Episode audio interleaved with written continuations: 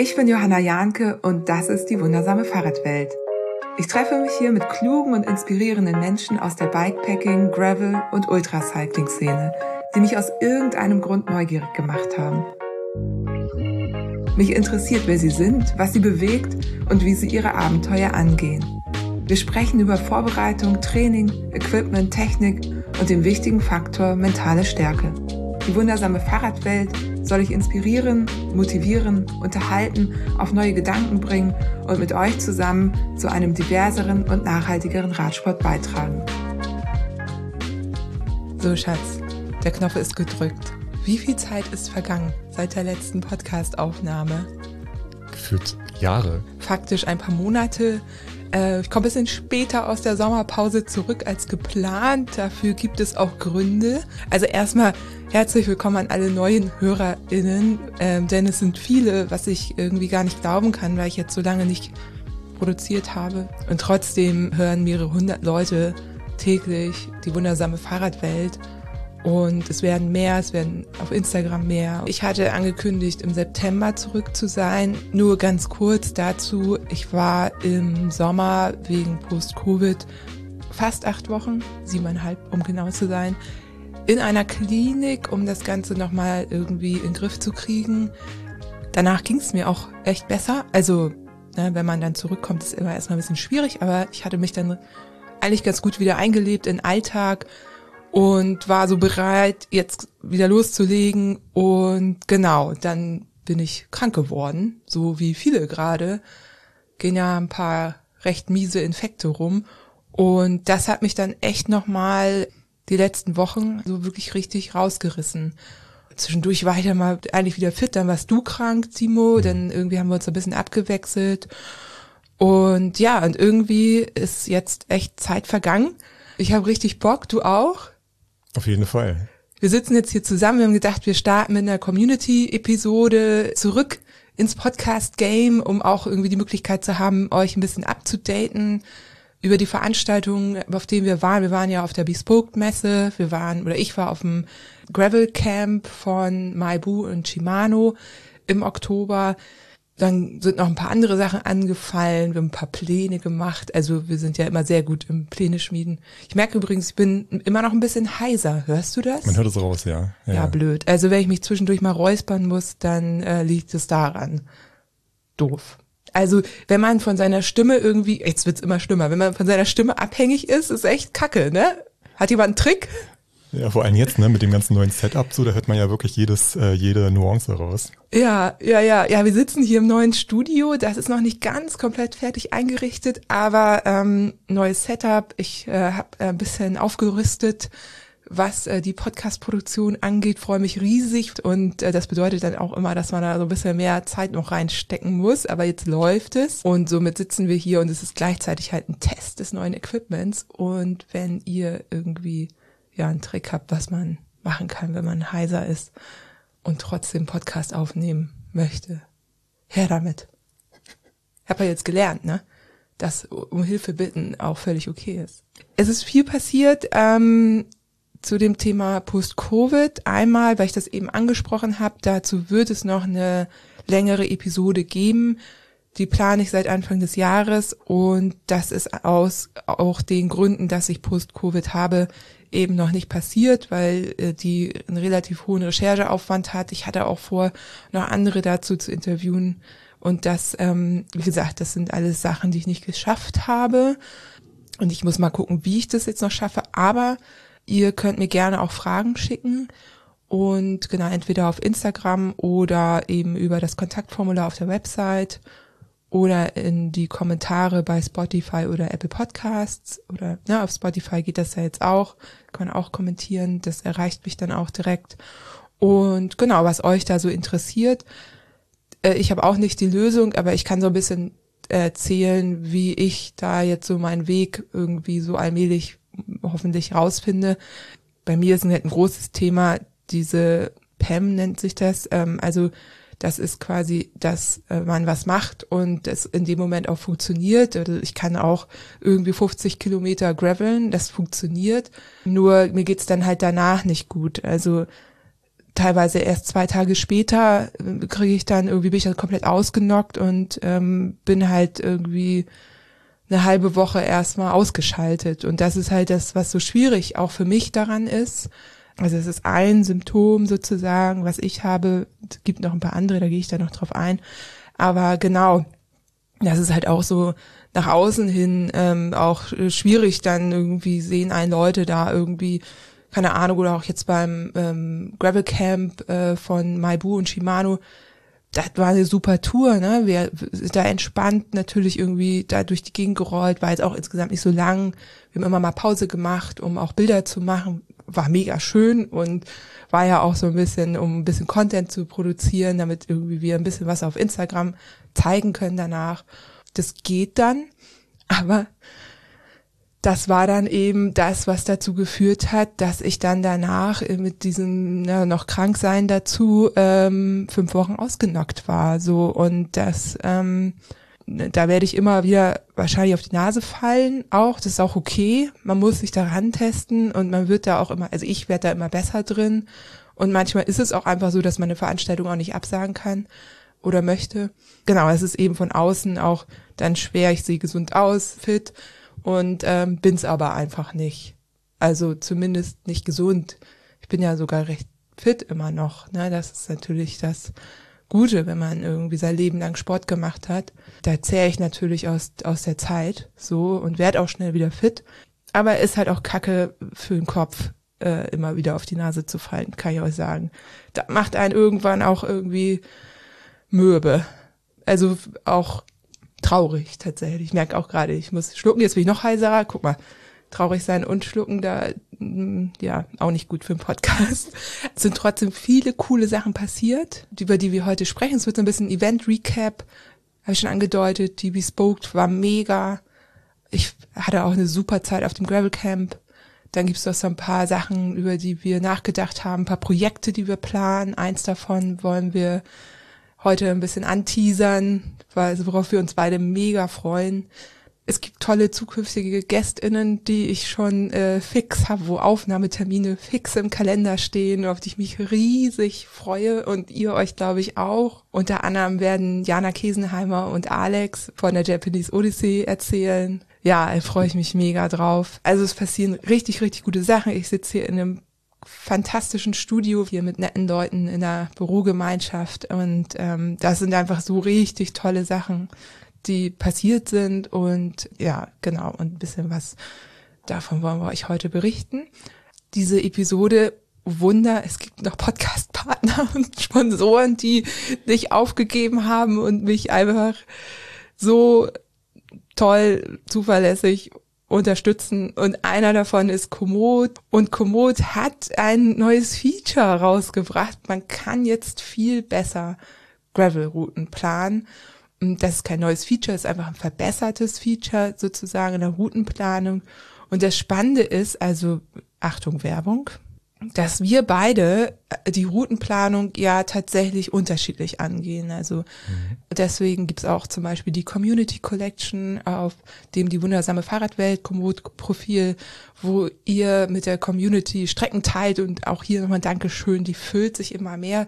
Wenn ihr auch eine Strecke habt, ne, lest euch die Beschreibung durch, wie es funktioniert, fügt eine Strecke hinzu. Mega.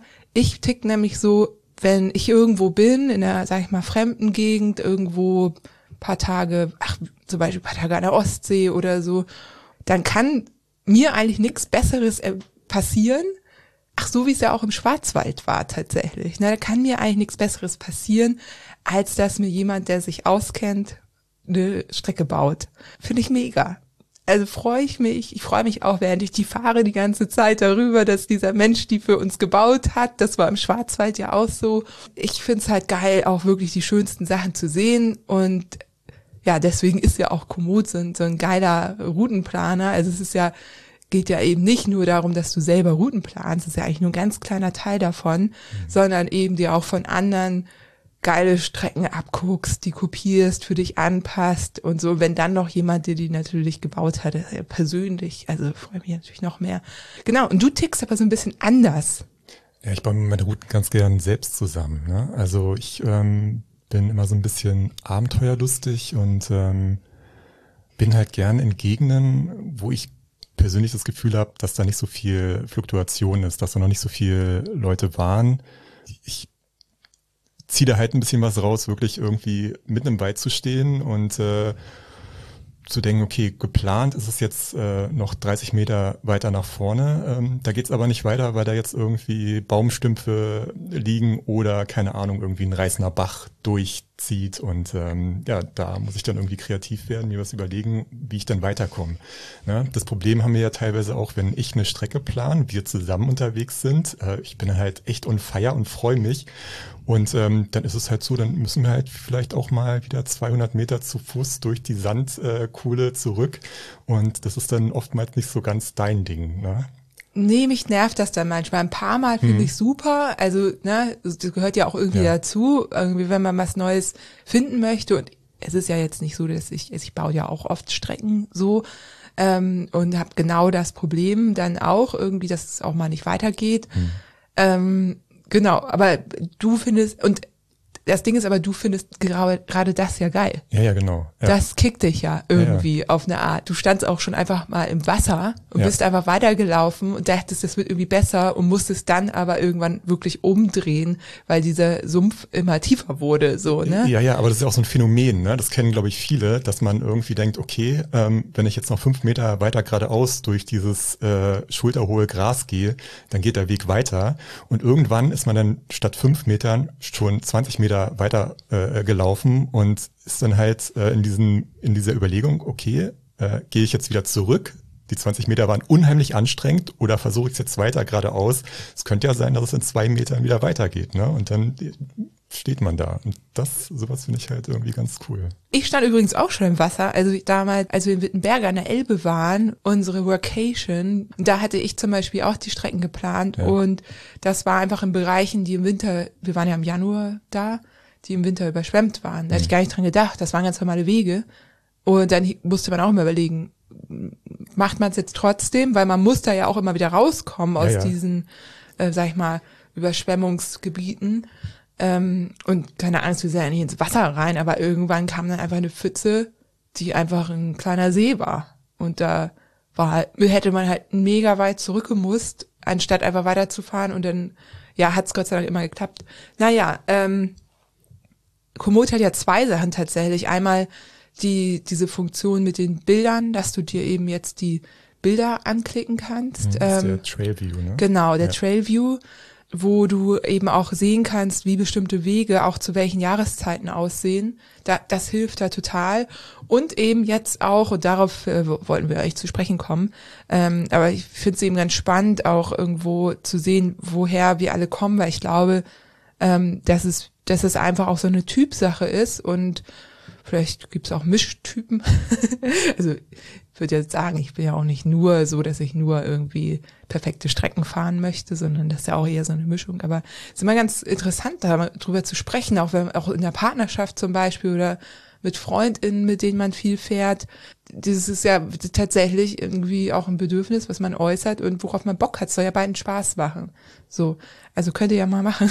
Vielleicht irgendwie mal ansprechen, ob das überhaupt so, das Radfahren, wie ihr es mit FreundInnen zusammen macht, ob das irgendwie so für die auch immer okay ist ohne dass ich da jetzt irgendwas, äh, irgendwelche Konflikte provozieren möchte. Komoot hat auf jeden Fall diesen Planer, ne, also den Routenplaner, äh, abgedatet, äh, überarbeitet und der äh, bevorzugt jetzt für die Gravel-Funktion, also sozusagen kann man ja einstellen, Offroad-Wege oder Nebenstraßen. Also ich zähle jetzt mal gerade so die Punkte auf. Und ähm, bei Komoot stellt die Routenberechnung tatsächlich sicher, dass alle Wege Gravelbike geeignet sind. Ne, früher ist man ja auch gerne mal irgendwie auf dem Mountainbike-Trail oder so gelandet und das ähm, ist jetzt nicht mehr der Fall. Probiert's aus, berichtet gerne, wie es euch dabei ergangen ist. Also der neue Routenplaner ist auf jeden Fall deutlich abgedatet worden. Ich check das morgen direkt.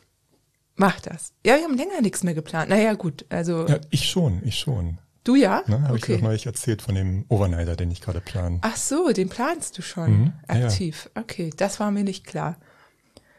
Ja, dann ähm, kommen wir doch zur Bespoked. Die Bespoke fand im Oktober zum ersten Mal in Deutschland statt und die Bespoke ist die größte Rahmenbaumesse Europas.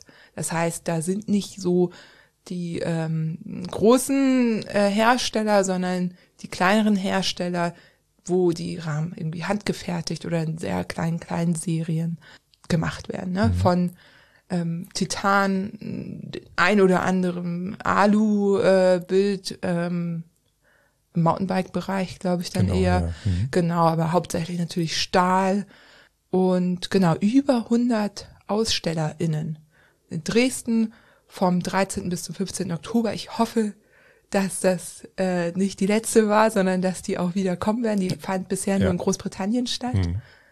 Und jetzt schüttest, äh, nix du schon ganz doll. Ja, du also ich hoffe sagen, auf jeden ne? Fall, dass, äh, dass es hier in, in Deutschland weitergeht. Es hat sich auf jeden Fall gelohnt. Ne? Es war eine, eine super tolle äh, Messe ähm, mit ganz, ganz tollen Menschen und einer unglaublich schönen Atmosphäre. Also ich muss ehrlich sagen, die letzten Jahre ähm, ist mir sowas selten vorgekommen, dass ich irgendwie ne, auf einer Ausstellung war und dieses, dieses Feeling, ne, das, äh, das war ja wirklich eine Ausstrahlung, die, die diese ganze Bespoke hatte. Das hat mich so ein bisschen an die, ähm, damals an die Fixgear-Zeiten erinnert, ne, wenn es da irgendwelche Events oder so gab. Ne? So sehr familiär, ähm, alles sehr wohlwollend und ähm, alle hatten eine Leidenschaft. Ne? Und ähm, das war wirklich eine, eine, eine tolle Energie, die man da gespürt hat.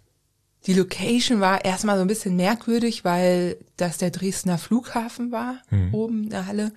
Ähm, also erstmal so, mh, hm, aber gut, ne? Da wird es schon Grund gegeben haben, warum das da war. Also war auch völlig in Ordnung. Ähm, aber. Oh, jetzt wird nebenan gebohrt. Warum wird jetzt gebohrt? Es ist Sonntag. Wo waren wir denn gerade? In Dresden, auf dem Flughafen. Ja.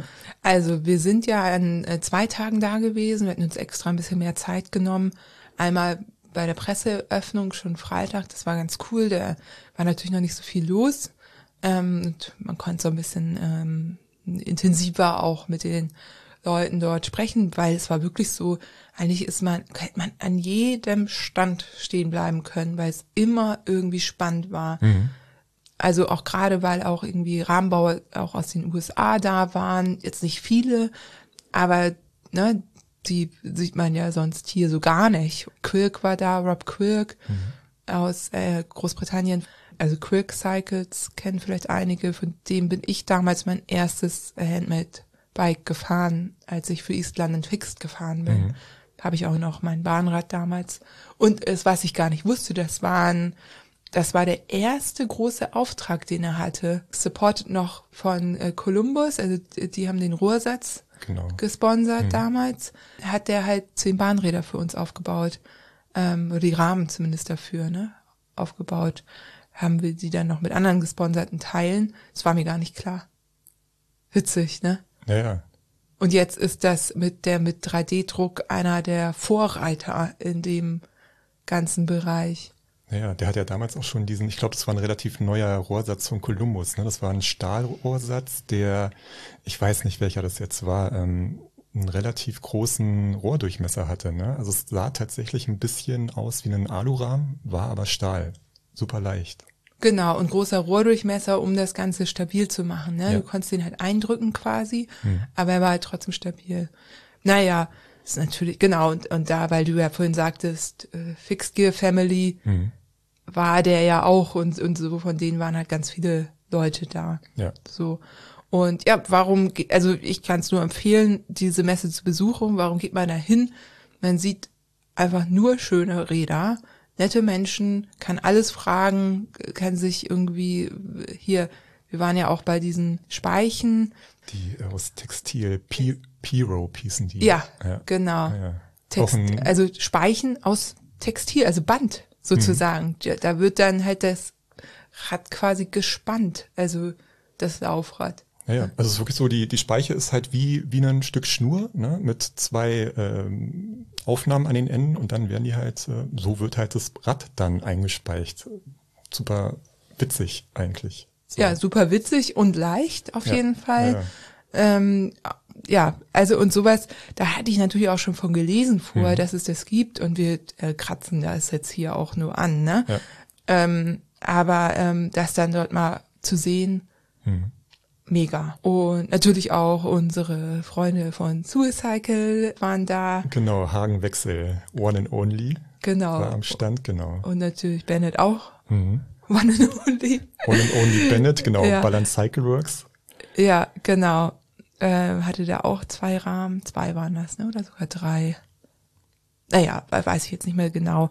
Und hatte da diesen, äh, diese coole Funktion, dass in der Gabel der Dynaplug verbaut war sozusagen. Dynaplug ist ein quasi Mini-Gerät, nenne ich es jetzt mal, Tool, mit dem man ähm, äh, tubeless Mäntel, wenn sie irgendwie ein Loch haben, flicken kann, on the go.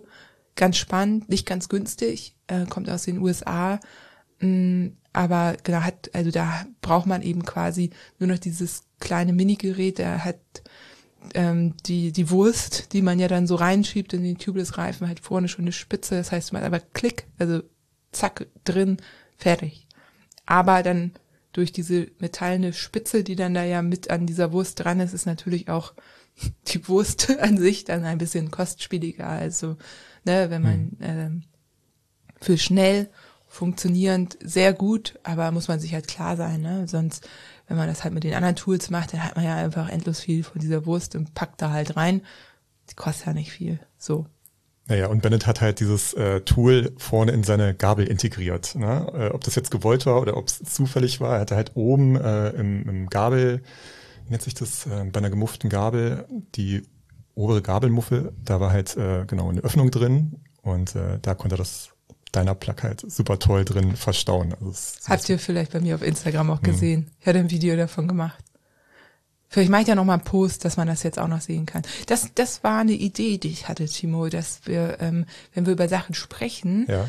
dass wir dann auf Instagram, dass ich so einen Post mache, wo man quasi die Sachen noch mal sieht, wenn Ja. ich davon Bilder hab. Ah, okay. Wir haben noch ein ganz tolles Bild äh, von den Schallabsorbern. Ich habe nämlich äh, Material im Baumarkt für die Schallabsorber ähm, gekauft. Äh, wir haben kein Lastenrad, wir haben kein Auto, wir haben aber ein olles Hollandrad. Ähm, und die Idee oder mein Plan war halt, sämtliche Materialien, die ich dafür brauche, mit dem Holland, Hollandrad äh, zu transportieren. Äh, ich kann nur sagen, es hat funktioniert am Ende, aber der Weg vom Baumarkt bis hier ins Studio war zäh, sehr zäh, genau. Und davon hast du noch ein Foto gemacht. Das könnte man vielleicht auch noch mal zeigen. Deswegen verlinken. sprichst du das jetzt auch an, weil du dieses Foto so toll findest. Ich find's, ich find's gut. Ich war halt, wie gesagt, ne, fix und fertig, habe geflucht, aber als ich das Foto gesehen habe, wie es im Endeffekt wirklich aussah, was ich da zusammengebastelt habe mit äh, Spanngurten, ähm, das, äh, das sah nett aus. Ja, wir können dieses Foto dann auch in diesen Post mit reinpacken. Okay. Hm. Und ähm, was da ja auch so durchklang, Lastenrad, wir brauchen auch mal ein Lastenrad. Also ich gehe da jetzt aber nicht weiter drauf ein, aber war auch schon so ein bisschen geplant für dieses Jahr eigentlich. Aber ja, aber gut, wir haben es ja auch so geschafft. Du hast es so geschafft. Ganz praktisch. Genau, wir waren ja gerade auf der Bespoke bei Wollte und sagen, dem, du äh, springst Dynaplug. in den Themen. Ja, sorry. Ähm, genau, wir waren auf der Bespoke und wir haben Pläne gemacht. Und zwar werden wir uns unsere eigenen Rahmen bauen. Bei Big Forest Frameworks in Potsdam Mhm. bietet schon seit einigen Jahren Rahmenbaukurse an. Ähm, man kann sich seinen komplett eigenen Rahmen bauen und wir freuen uns riesig, überhaupt auch kennengelernt zu haben. Ja, das ist das nächste große Projekt, Das ne, ist das das jetzt ansteht. Projekt. Und ähm, das heißt, wir müssen uns, ähm, also unsere Aufgabe ist, äh, wir müssen uns halt im Vorhinein darüber klar werden, was wir wollen, ähm, welche Art von Fahrrad. Um, genau, und ähm, genau, wie der Rahmen halt ähm, verarbeitet wird. Ne? Ob es halt ein gemuffter Rahmen ist, field braced oder äh, geschweißt. Ähm, ich glaube, das ist alles möglich im Prinzip. Ähm, genau. Ja, Welche Anbauteile wir brauchen dafür. Ähm, Ja, das wird auch nochmal spannend.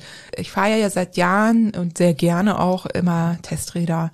Ich krieg geile Räder hingestellt, ähm, gebe Feedback, ähm, aber es ist jetzt schon sehr lange her, dass ich wirklich komplett selber entscheiden konnte, wie mein Rad aufgebaut ist. Ne? Weil Ähm, das hat auch was mit Verfügbarkeit zu tun und natürlich teste ich auch Sachen, die dann eben an das finale Rad eben in in der Produktion dann auch ran sollen und äh, da ist, da gibt es einfach bestimmte Einschränkungen, äh, verständlicherweise. Und es ist auch gut, das hat auch dazu geführt, dass ich ganz, ganz, ganz viele verschiedene Parts, Anbauteile, Komponenten getestet habe, die ich gar nicht so selber auf dem Schirm hatte oder eben gar nicht selber direkt ausgewählt hätte. Und das hat jetzt dazu geführt, dass ich ganz viel Verschiedenes testen konnte.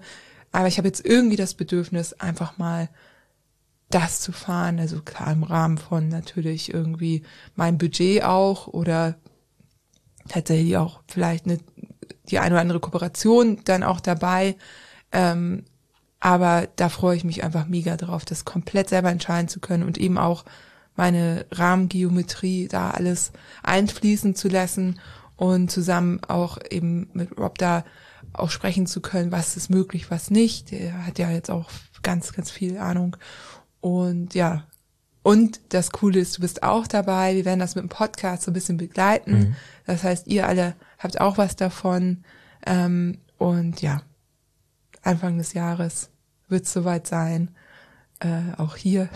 ja, das wird auf jeden Fall eine, eine sehr, sehr sportliche Angelegenheit. Also wie gesagt, ne, erstmal die, die Auswahl der Parts, die daran äh, sollen. Ähm, da weiß ich schon relativ gut. Ne? Also ich weiß, was ich haben möchte. Die Geometrie an sich, ähm, ich glaube, da sind wir uns auch beide schon relativ einig. Also du sowieso, ne? du weißt genau, welche Maße, was du haben möchtest. Ich mittlerweile auch.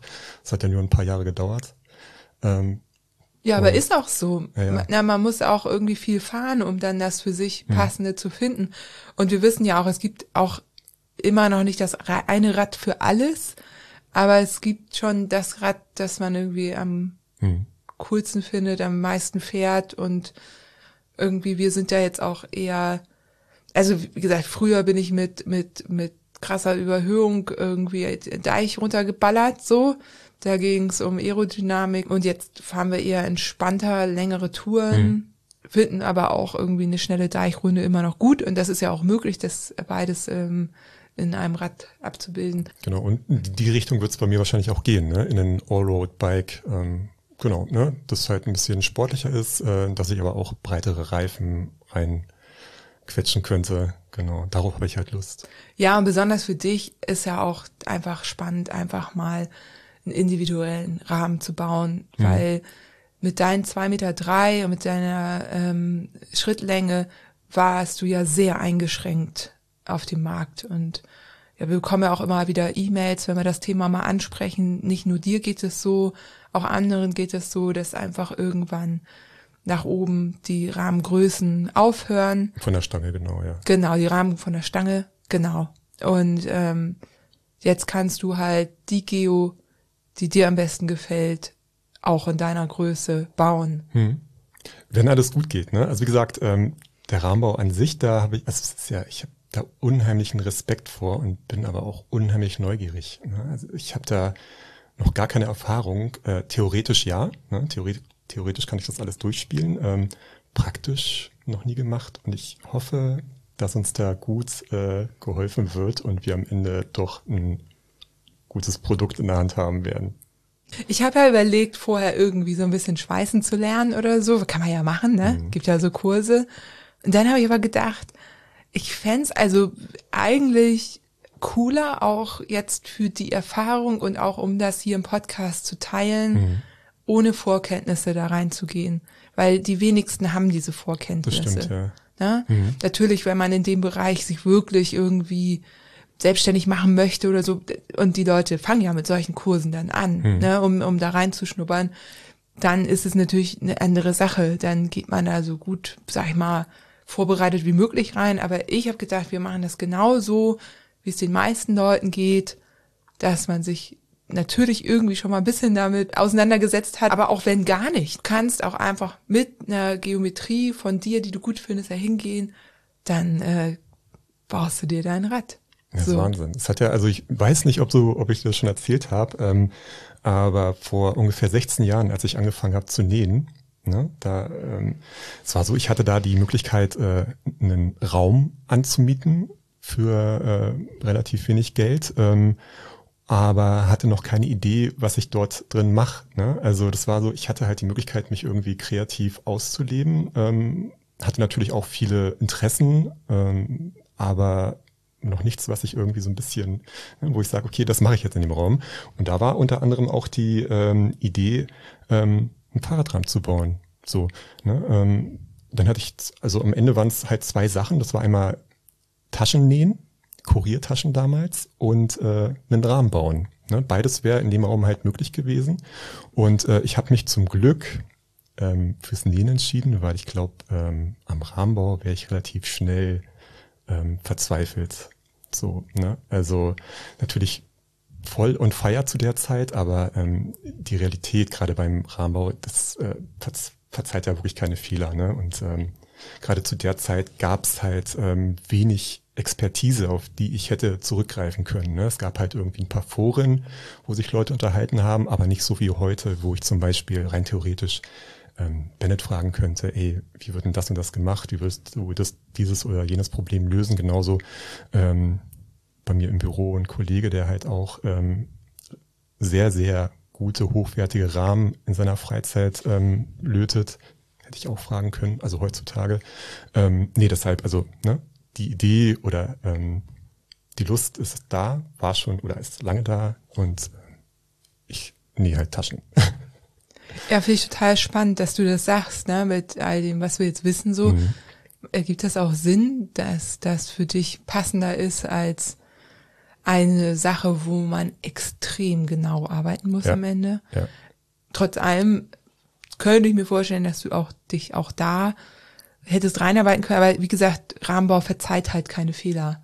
Ja, ja, genau. Ne? Also, also, wie gesagt, es würde bei mir wahrscheinlich ein bisschen länger dauern. Ich brauche halt so einen Kreativflow und ähm, wenn ich da halt drin bin, dann fliegen auch mal Sachen einfach rum. Das heißt, äh, da fliegt dann einfach mal eine Rolle Garn auf dem Boden und die bleibt dann auch erstmal liegen, weil ich keine Zeit habe, die aufzuheben, sondern ähm, bin halt wirklich in diesem Flow drin und gehe nach vorne und habe am Ende des Tages ähm, fertiges Produkt in der Hand. Das ist beim Taschennähen ist es halt so und beim Rahmenbau wäre es höchstwahrscheinlich komplett anders. Ja. ja, eine Taschennaht kann man immer mal wieder auftrennen. Mhm. Ich meine, du kannst auch beim Rahmenbau bestimmt bestimmte Sachen vielleicht. Aber ja, aber wir werden es sehen, ne? Wir werden es rausfinden. Ja, falls ihr da schon Erfahrung habt, gerne Tipps. so, äh, es ist tatsächlich so, dass äh, das Hörer gehört haben, dass ich irgendwie erwähnt habe, dass ich gerne einen Rahmen bauen würde und dann überhaupt Bescheid gesagt haben. Und ähm, er hat sich dann gemeldet, ne? Und eben gesagt, hey, vielleicht kann man irgendwie zusammenkommen. Mhm. Und ja, das finde ich auch schön. Also danke raus an wer auch immer das äh, in die Wege geleitet hat. Ähm, vielen Dank, weil äh, ich wäre jetzt da nicht äh, so einfach auf ihn zu. Also vielleicht schon irgendwann, aber ja, so passte das irgendwie. Ja, so ein kleiner Traum war. Ja, ja, wirklich. Ein kleiner, großer Traum wird wahr werden. Ich freue mich einfach schon mega. Also so einfach seitdem auch über die Messe bin ich mit nochmal ganz anderen Augen gegangen. Ne, wenn du wirklich weißt, du baust dir selber so einen Rahmen mhm. irgendwann. Ich glaube, das ist echt besonders. Und ähm, dann äh, fragt man auch nochmal andere Fragen. Ähm, also gerade, ich habe jetzt gesagt, ne, 3D-Druck spielt ja auch eine immer größere Rolle jetzt bei unseren Rahmenprojekten erstmal nicht, aber ähm, da sind ist natürlich ein sind natürlich ganz andere, ähm, also die Rahmenbauer an einem ganz anderen Ende noch mit zugange. Ähm, genau. Und wir haben uns damit ja auch schon beschäftigt. Also Portus ähm, hat ja eben, also mein Portus-Rahmen, den ich ähm, bis zum Sommer gefahren bin, der hatte ja auch 3D-Druck ähm, integriert, ne? Muffen. Ja. Also genau, da haben wir uns ja auch alles schon, schon, haben wir uns auch schon mit beschäftigt. Wird jetzt bei dem Projekt keine Rolle spielen. Finde ich auch gut, weil ähm, ich will es auch nicht zu kompliziert machen. Und es ist auch eben ohne 3D gedruckte Muffen natürlich möglich, einen Rahmen zu bauen. Sehr schön. Machen viele tolle Rahmenbauer ja auch nach wie vor. Ähm, genau. Ja, Fern zum Beispiel. Ne? Genau, wollte ich gerade sagen. Kriegt ja, ja, teilweise Sachen hin, äh, genau, die ja. man sonst nur mit 3D, aber der, ja, der ja. wird dann halt so lange geschliffen, ja. bis es perfekt ist. Ja, als ich gehört habe, wie lange, wie viel Zeit das nochmal kostet. Mhm.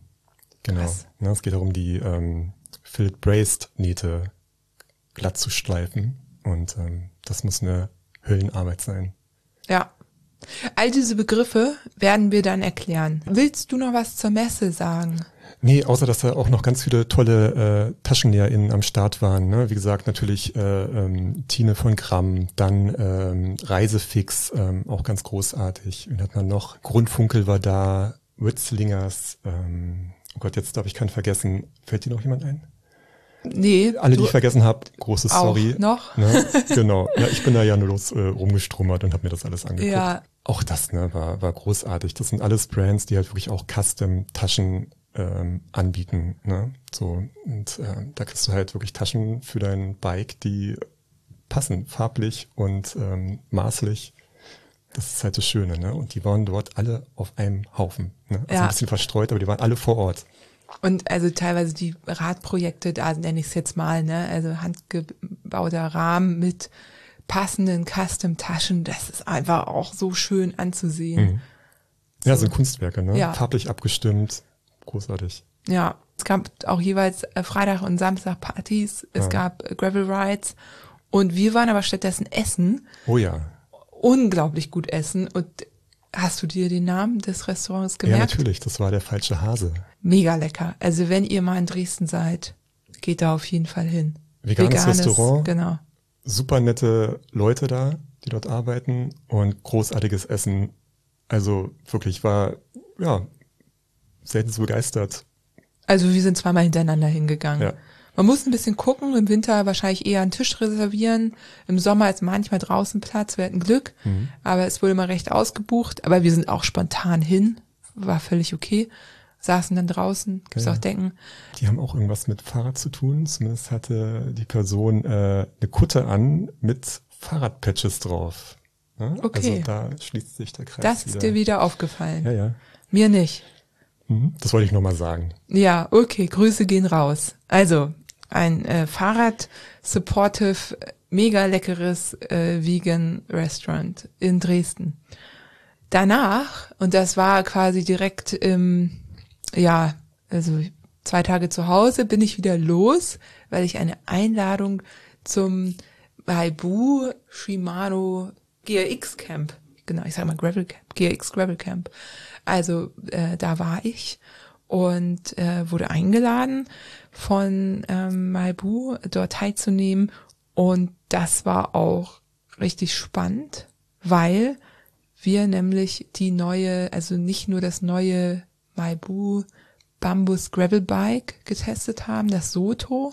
Ähm, da erinnern sich vielleicht einige daran, im Mai war ich war bei Ma- Maibu in Kiel und äh, habe ein Interview mit einem der Co-Gründer äh, geführt und bin da auch das Gravelbike gefahren und das war auch, also es war schön zu fahren, aber ähm, das ist kein Vergleich zu dem, wie die den Rahmen überarbeitet haben. Also wer auch immer dafür verantwortlich ist, Props gehen raus. Richtig, richtig gut. Die Frage ist ja immer, ist das wirklich eine Alternative zu anderen Materialien? Ich habe damals schon gesagt, ja und jetzt noch größeres Ja. Bei Bambus ist ja immer die Herausforderung, die Stabilität zu gewährleisten an den Verbindungsstücken. Ne? Das wird gewickelt mit so speziellen, speziellen Fasern, die eben da auch wachsen wo, wo die Bambusrahmen in Afrika hergestellt werden. Also allein das, also einfach zu gucken, was wächst dort, Flachs. Aber ich will jetzt gar nicht mal so genau auf die ganzen technischen Hintergründe eines Bambusrahmens eingehen, weil das ist in der Folge im Mai wirklich, da haben wir da ausführlich drüber gesprochen, da kann man die, in die nochmal reinhören. Aber was sie jetzt gemacht haben, sie haben zum Beispiel ähm, anderes Flachs, dadurch sind die Verbindungsstücke nicht mehr so klobig, dadurch ist der Rahmen einfach äh, viel schlanker und das Oberrohr ist jetzt ein gespaltenes Bambusrohr. Ah. Und das ist natürlich die Optik, die wir jetzt auch bei den Gravelbikes oft sehen. Also ich kam da halt an und ähm, hatte da natürlich schon ein Gravelbike parat. Ich bin da raufgestiegen, dachte, ich fahre dieses Rad schon mein Leben lang. So gut hat sich das angefühlt, wirklich. Schön sportliche Geo, aber so sportlich entspannt, was ich auch ganz gerne mag. Die GX 12-fach, das war jetzt ganz interessant. Ich habe ja schon ein bisschen was gepostet auf Instagram dazu, so die für mich wichtigsten Punkte. Und da ist halt, es ist halt krass, ne? Wir sind ja da gefahren, also irgendwie Radelmädchen war auch da und noch so ein paar andere sehr nette Leute, auch von Maibu und ähm, eben von Shimano auch. Wir haben zusammen eine Tour gemacht. Das ist natürlich mega, weil du fährst halt ein Rad mit einer neuen Geo komplett überarbeitet, mit einer neuen Schaltgruppe und hast halt die Möglichkeit, direkt Fragen zu stellen. So. Und das lieb ich ja. Und wir hatten dann sogar noch abends irgendwie Vorträge jeweils über Bambus und über ähm, die neue GRX. Und ich fahre die GRX ja tatsächlich auch an vielen Rädern. Und das waren einfach so Sachen wie, ich weiß nicht, wenn ihr die fahrt, also die, die Bremshebel zum Beispiel, ich hatte da immer so ein bisschen Druck auf den Handballen. Und das war einfach, weil diese Bremsschalthebel noch nicht auf Lenker mit Flair angepasst waren. Ne, Lenker, die einen Flair haben, die gehen ja so ein bisschen ah. nach außen im Drop. Ja. Und ähm, die kamen dann recht schnell, wurden dann verbaut, kannst ja auch einfach verbauen, ne? Mhm. Also nichts ist leichter als einen Lenker auszutauschen. Aber diese Entwicklung von komplett neuen Schaltbremshebeln, die dauert halt ein bisschen länger. Ich meine, man zieht dann Handschuhe an und das ist jetzt auch nicht so dramatisch. Aber ich finde es einfach mega cool, dass es dann bei der neueren, äh, bei den neuen Bremshebeln einfach darauf geachtet wird, dass eben da der Übergang smoother wird und keine Druckstellen mehr am Handballen entstehen. Mega gut. Mhm. So. Das zweite ganz offensichtlich natürlich ein Ritzel mehr, zwölffach, ne, vorne ein Kettenblatt, hinten zwölf Ritzel. Die gibt's aber eben auch als Zweifachgruppe. Also, na, wir überlegen ja auch Richtung All-Road-Bike und da kann man ja wirklich überlegen, also bei einem Gravel-Bike finde ich einfach super. One ja. by nennt sich das. Mhm. Äh, reicht mir vollkommen. Ich würde im Zweifel, also kann man ja auch mal das Ritzelpaket ändern. Ähm, es gibt zwar zwei unterschiedlich lange ähm, Schaltwerke, ne, eins für das kompaktere Ritzelpaket und eins für das quasi breiter aufgestellte Ritzelpaket, was einfach mehr abdeckt, also größere und kleinere Ritzel hat. Wenn man es gut einstellt, kann man, denke ich, auch das lange Schaltwerk dafür nutzen. Also das Größere für beides sozusagen. Aber Richtung Allroad gedacht, wo du vielleicht auch mit viel Gepäck irgendwie in den Bergen, aber eben auch mal, weil das ist ja dann irgendwann immer so die Frage, na, willst du schnell sein oder willst du einen Berg hochkommen? So, mhm. ist halt irgendwo, ist dann halt eine Begrenzung. Du musst dich ja entscheiden, ne, welche Übersetzung du wählst. Und da könnte ich mir tatsächlich vorstellen, dass zweifach auch interessant ist. So, das sind so die drei Gruppen, die angeboten werden. Und ja, es gab auch eine kleine Diskussion auf Instagram. Ganz spannend, weil ähm, in dem Post habe ich quasi geschrieben, dass hier Gravel und Road Komponenten kombiniert werden können oder dass das jetzt funktioniert. Das funktioniert natürlich innerhalb der GRX unter bestimmten Bedingungen. Vorweg, es ist natürlich nicht möglich, einfach ähm, Mountainbike-Parts mit Road-Parts zu kombinieren. Ähm, das hat auch bestimmte Gründe. Also beim Mountainbike gibt's breitere Reifen. Also da müssen eben die, die müssen, also Reifenfreiheit muss berücksichtigt werden. Und auf dem Rennrad geht's um Aerodynamik zuletzt und da ist dann bei einer Schaltgruppe auch Aerodynamik wichtig. Also da ne, werden ähm, Teile anders gebaut. So für die GRX hat man sich aber eben aus beidem bedient. Und das ist cool, dass es jetzt nicht irgendwie im Gravel-Bereich noch eine dritte Variante gibt, wo du dann sagst, die ist wieder mit gar nichts anderem kombinierbar. Ihr erinnert euch vielleicht, dass ich vor einigen Jahren auch schon auf die Mallet-Bild eingegangen bin. Mallet, auf Deutsch Fokuhila, vorne kurz, hinten lang, so kann man sich das sehr gut merken. Also es gab schon Ideen, ähm, eine Rennradkurbel mit einer Mountainbike-Kassette zu benutzen. Warum machten wir das überhaupt? Weil wir auf dem Rennrad einfach begrenzt sind, äh, was die leichten Gänge angeht. Shimano hat jetzt quasi ihre Gruppen eben um Kompatibilität zu gewährleisten, um nicht noch eine neue irgendwie Sonderkomponentenreihe zu entwickeln, sich in den beiden bedient. Das heißt aber nicht, dass man jetzt wild MTB und Road Parts kombinieren kann. Ja, also super spannend.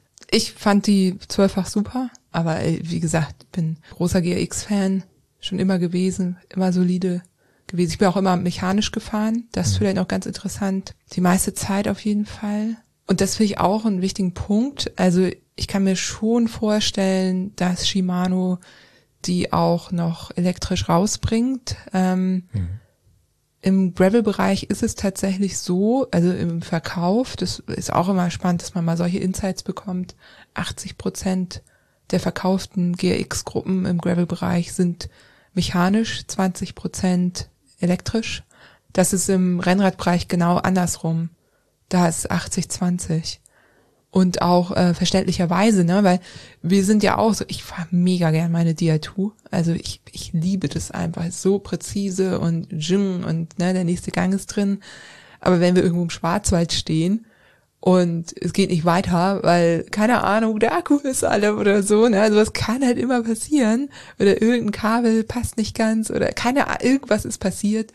Und da habe ich irgendwie immer das Gefühl, ja, mit einer mechanischen, das kriegt man immer irgendwie gefixt so, wahrscheinlich werden jetzt hier auch viele schreiben, geht bei der elektrischen auch, aber irgendwie Ja, ja. ist es so, Es ist immer das, was man halt kennt. Ne? Mechanisch kennen wir in- und auswendig. Wir können es äh, notfalls, keine Ahnung, mit ein bisschen Klebeband und äh, Kabelbinder fixen. Aber ähm, bei einer elektrischen ist es ja ähnlich. Ne? Also da hast du ja auch bestimmte Bereiche, ähm, die auch bei einem Komplettausfall immer noch funktionieren. Ähm, man muss sich halt einmal damit auseinandersetzen und ich glaube, dann ist es auch kein großer Unterschied. Ne? Und der Akku an sich, ich meine, wann ist, wann ist, war der mal leer bei dir? Das ach doch, das ist mir schon passiert. Aber Gott sei Dank nur am Deich.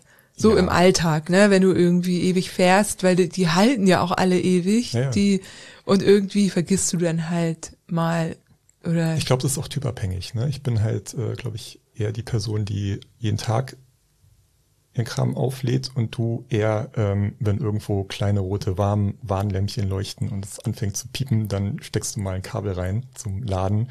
Ähm, Ja. Aber oftmals lade ich ja auch einfach deine Geräte und dann, dann läuft das ja auch. ja, kann sein. Also wie gesagt, vor so einem leeren. Akku habe ich äh, keine Sorge in keinster, keiner Situation. Ja. Ja, aber kann ja auch mal sein, irgendwie, das Rad steht draußen, es ist kalt, ne, wir sind ja, haben auch Leute besucht und dann steht das mal unten irgendwie in der Garage, in der Kälte, dann weißt du nicht, wie verhält sich da der Akku, weil eigentlich hält der ja, Der ne, hält ja auch in so einer Situation. mehrere tausend äh, Schaltvorgänge, äh. Mhm. danach geht das ja, aber wenn es kalt ist eben auch, dann ist natürlich auch immer die, wie bei jedem Akku ist natürlich ein bisschen weniger. Naja, genau, aber äh, Fakt ist, das ist so, dass das Verhältnis eben so rum ist und ähm, mich wundert das auch nicht, weil ich mich darin auch wiederfinde. Das, was nicht heißt, dass ich nicht gerne auch ähm, Gravelbike elektrisch fahre. Aber ich, Hm. ich kann es verstehen. Also ich kann verstehen, äh, wie das, wie dieses Verhältnis so zustande kommt. Ja. Also ich würde es auch gerne mal machen. Ne? Ich bin noch nie eine Elektroschaltung gefahren. Also Echt ich nicht? bin, nee. Ja, weil du dir deine Räder immer selber kaufen musst. Ja. ja. Schatz, das tut mir leid. Du kannst meine aufladen. Wer ist das ja? Das ist ja genau ein, ein bisschen Befriedigung. Ja, genau. Coping. Kannst du direkt machen heute. Ich schreibe es mir gleich mal auf. Hab, glaube ich, alles Dann- länger nicht aufgeladen. Da ich mich jetzt wieder gesünder fühle, würde ich gerne auch wieder aufs Rad. Ja. Und das ist natürlich doof, wenn dann meine Räder nicht aufgeladen so sind. Ich werde mich um deine elektrischen Danke. Bedürfnisse kümmern. danke, danke, danke. Was gibt's dazu noch zu sagen? Wir waren in Hitzacker im wunderschönen Destinator Camp. Falls ihr noch äh, tolle Bilder sehen wollt, ich verlinke euch auch den Artikel, den Jule Radelmädchen geschrieben hat. Die war nämlich auch da und das war natürlich besonders toll. Ähm, dadurch hatte ich auch ein paar schöne Bilder von ihr, von mir, von uns beiden. Und ähm, das eh immer sehr schön, wenn Jule dabei ist. Freue ich mich immer sehr. Wir haben uns da eine von den Hütten geteilt im Destinator Camp. Das ist so ein nachhaltiges Camp direkt am Elbe-Radweg in Hitzacker. Kann ich auch sehr empfehlen. Hat Spaß gemacht mit Sauna, Lagerfeuer, tollem, leckeren Essen, auch vegan und sehr nette Leute. Ja, da kann man auch so, man muss keine ganze Hütte, man kann da auch so, sie sehen aus wie Hundehütten, würde ich jetzt sagen, um so ein, da gibt's da ein so ein Lagerfeuer und drumherum sind halt so Hütten, äh, da kannst du quasi nur drin schlafen, also quasi wie so ein Mini-Zelt, ne? Und dann stellst dann halt dein Rad daneben, klappst das Ding auf, legst dich rein, hast noch ein schönes Fenster drin, hast daneben eine Kiste für deine Fahrradtaschen. Also ideal, würde ich sagen. Wenn man eben nicht irgendwie so eine Hütte mieten möchte, ähm, sondern nur so ein kleines, ja, ich weiß gar nicht, wie man das nennt. Also wie gesagt, man klappt das auf, legt sich rein, klappt zu, schläft. Ja, das hört sich doch super an für unseren ersten Trip mit unseren selbstgebauten Bikes. Ja, ich werde da auch auf jeden Fall nochmal hin, habe ich gedacht. Auf nach so, Hitzacker. Genau, Hamburg-Berlin vielleicht. Hm. Ähm, genau, und Hitzacker gibt's eben auch ein paar Höhenmeter. Da wundern sich immer einige. Ich bin auch jedes Mal, obwohl ich es weiß, immer nochmal neu verwundert, wie, wie es da plötzlich hoch und runter geht. Es gibt ja Leute, die wechseln die Elbseite vor Hitzacker. Ich will jetzt nicht sagen, dass wir das auch schon gemacht haben. Na, ich habe mir gedacht, das muss ja jetzt nicht unbedingt sein, wenn man die ganze Zeit schön äh, die Elbtalauen entlang äh, surft, ganz entspannt mit einem leichten, einer leichten Brise von hinten und auf einmal dieser Hammer kommt, also ne, so in der ähm, im Gegensatz, ne, so ähm, da habe ich die dann ausgelassen. Ja, Einmal rüber ja über die okay. Elbe mit der kleinen Fähre und dann wieder zurück. Fand ich auch gut, ist auch okay. Ist jetzt ja schon bis die Tour müssen wir auch irgendwie nochmal aufbereiten oder mal, ja, Hamburg, Berlin. Ist immer gut, gute Touren zu haben. So, Schatz, jetzt aber die letzte Rubrik, Dingensens. Was hast du uns mitgebracht? Ich habe äh, was mitgebracht und zwar tatsächlich ein äh, Teil, von dem ich schon mal äh, erzählt habe, das dann leider ziemlich schnell nicht mehr verfügbar war. Und zwar ist es der Fließpulli von äh, Suicycle und Klepto. Die haben eine Kollabo und haben einen richtig schönen Fließ ähm, hergestellt, ein Hoodie, ähm, der sich super zum Fahrradfahren eignet. Ne? Also der hat ähm, ist komplett schwarz, hat ähm, ein ganz dezentes Logo und an bestimmten Teilen, also hinten und an den Seiten Reflektoren eingenäht und äh, eine, eine wasserabweisende Kapuze. Und äh, was ich total toll finde, ist ähm, am äh, Kragenbereich vorne, da hat man so einen eingenähten kleinen Buff, ne, der da einfach drin ist, den man sich dann, wenn es kühl wird, kalt wird, einfach hochzieht über die Nase und dann ist man schön, äh, schön eingepackt. Und den trage ich jetzt schon seit ja, gut anderthalb Monaten wieder fast durchgängig. Also wenn ich merke, okay, ähm, der müffelt jetzt ein bisschen, na klar, ne, dann wird er mal in die Waschmaschine geschmissen, aber ich liebe das Ding einfach. Ne? Also morgens damit ins Büro zu fahren. Ähm, innen ist halt nochmal so, eine, so ein Layer eingenäht, der den äh, Wind halt äh, abhält und ähm, ich liebe lieb das Teil. Ja, ich habe jetzt auch eins. Damals war ich ja nicht schnell genug, aber jetzt habe ich auch eins und ein paar Sachen wurden ja überarbeitet. Also es gab Feedback, es gab eine sehr kleine Stückzahl am Anfang, die sofort ausverkauft war, irgendwie 100 Stück oder so und die waren halt super schnell weg. Und deswegen haben sie sich entschieden, das auf jeden Fall nochmal rauszubringen, auch nochmal diese Kollabo zu machen, aber das Ding auch zu überarbeiten. Und dieser Windbreaker ist ja neu vorne drin. Ich finde den ja super, weil ähm, also ich habe ja auch regelmäßig äh, Baselayer an, die diese Funktion drin haben, weil ich einfach super schnell auskühle. Und gerade für so einen kurzen Arbeitsweg, na, man fährt halt trotzdem schnell, aber genau, ist dann halt dem Wind nicht so ausgesetzt.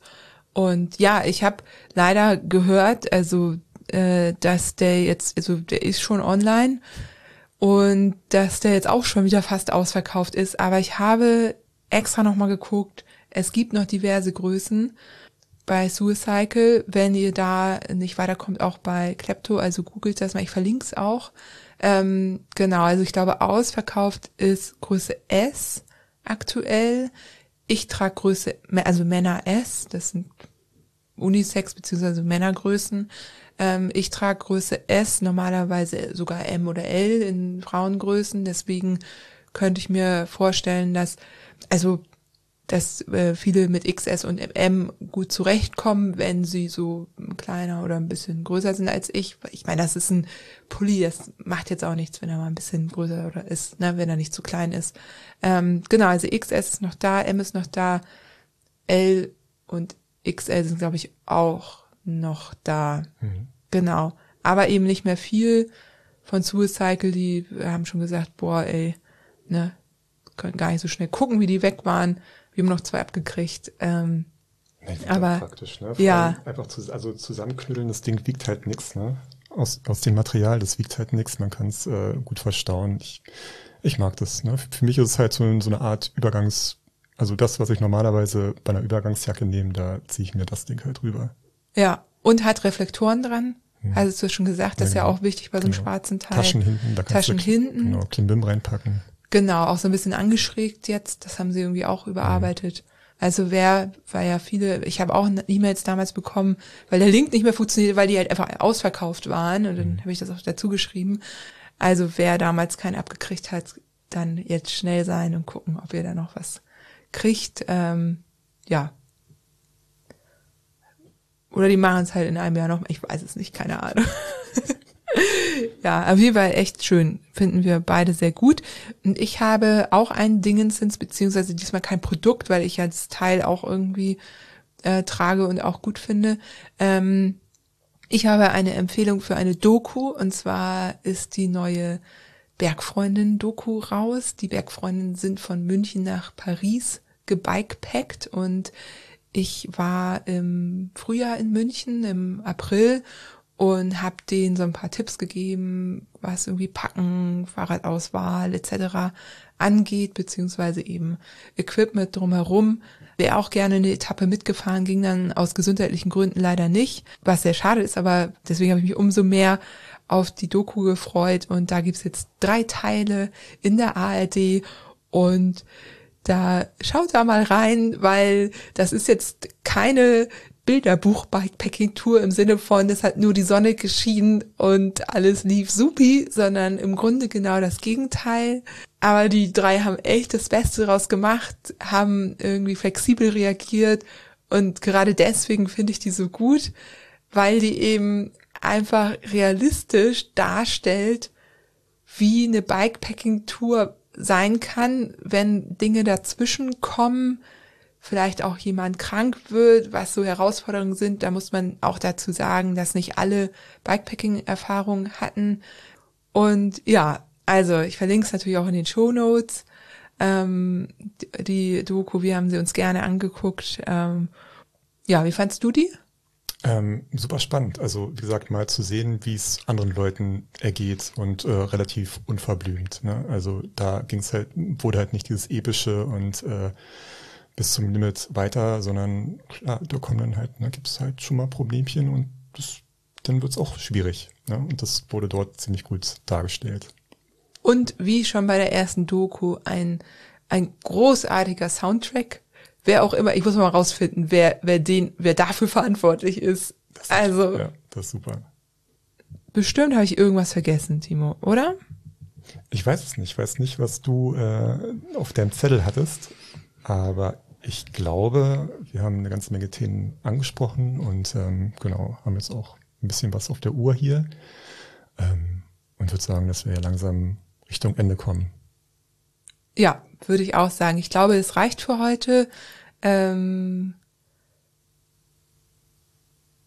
ich freue mich auf die nächsten Episoden. Das hier ist jetzt die 99. Episode.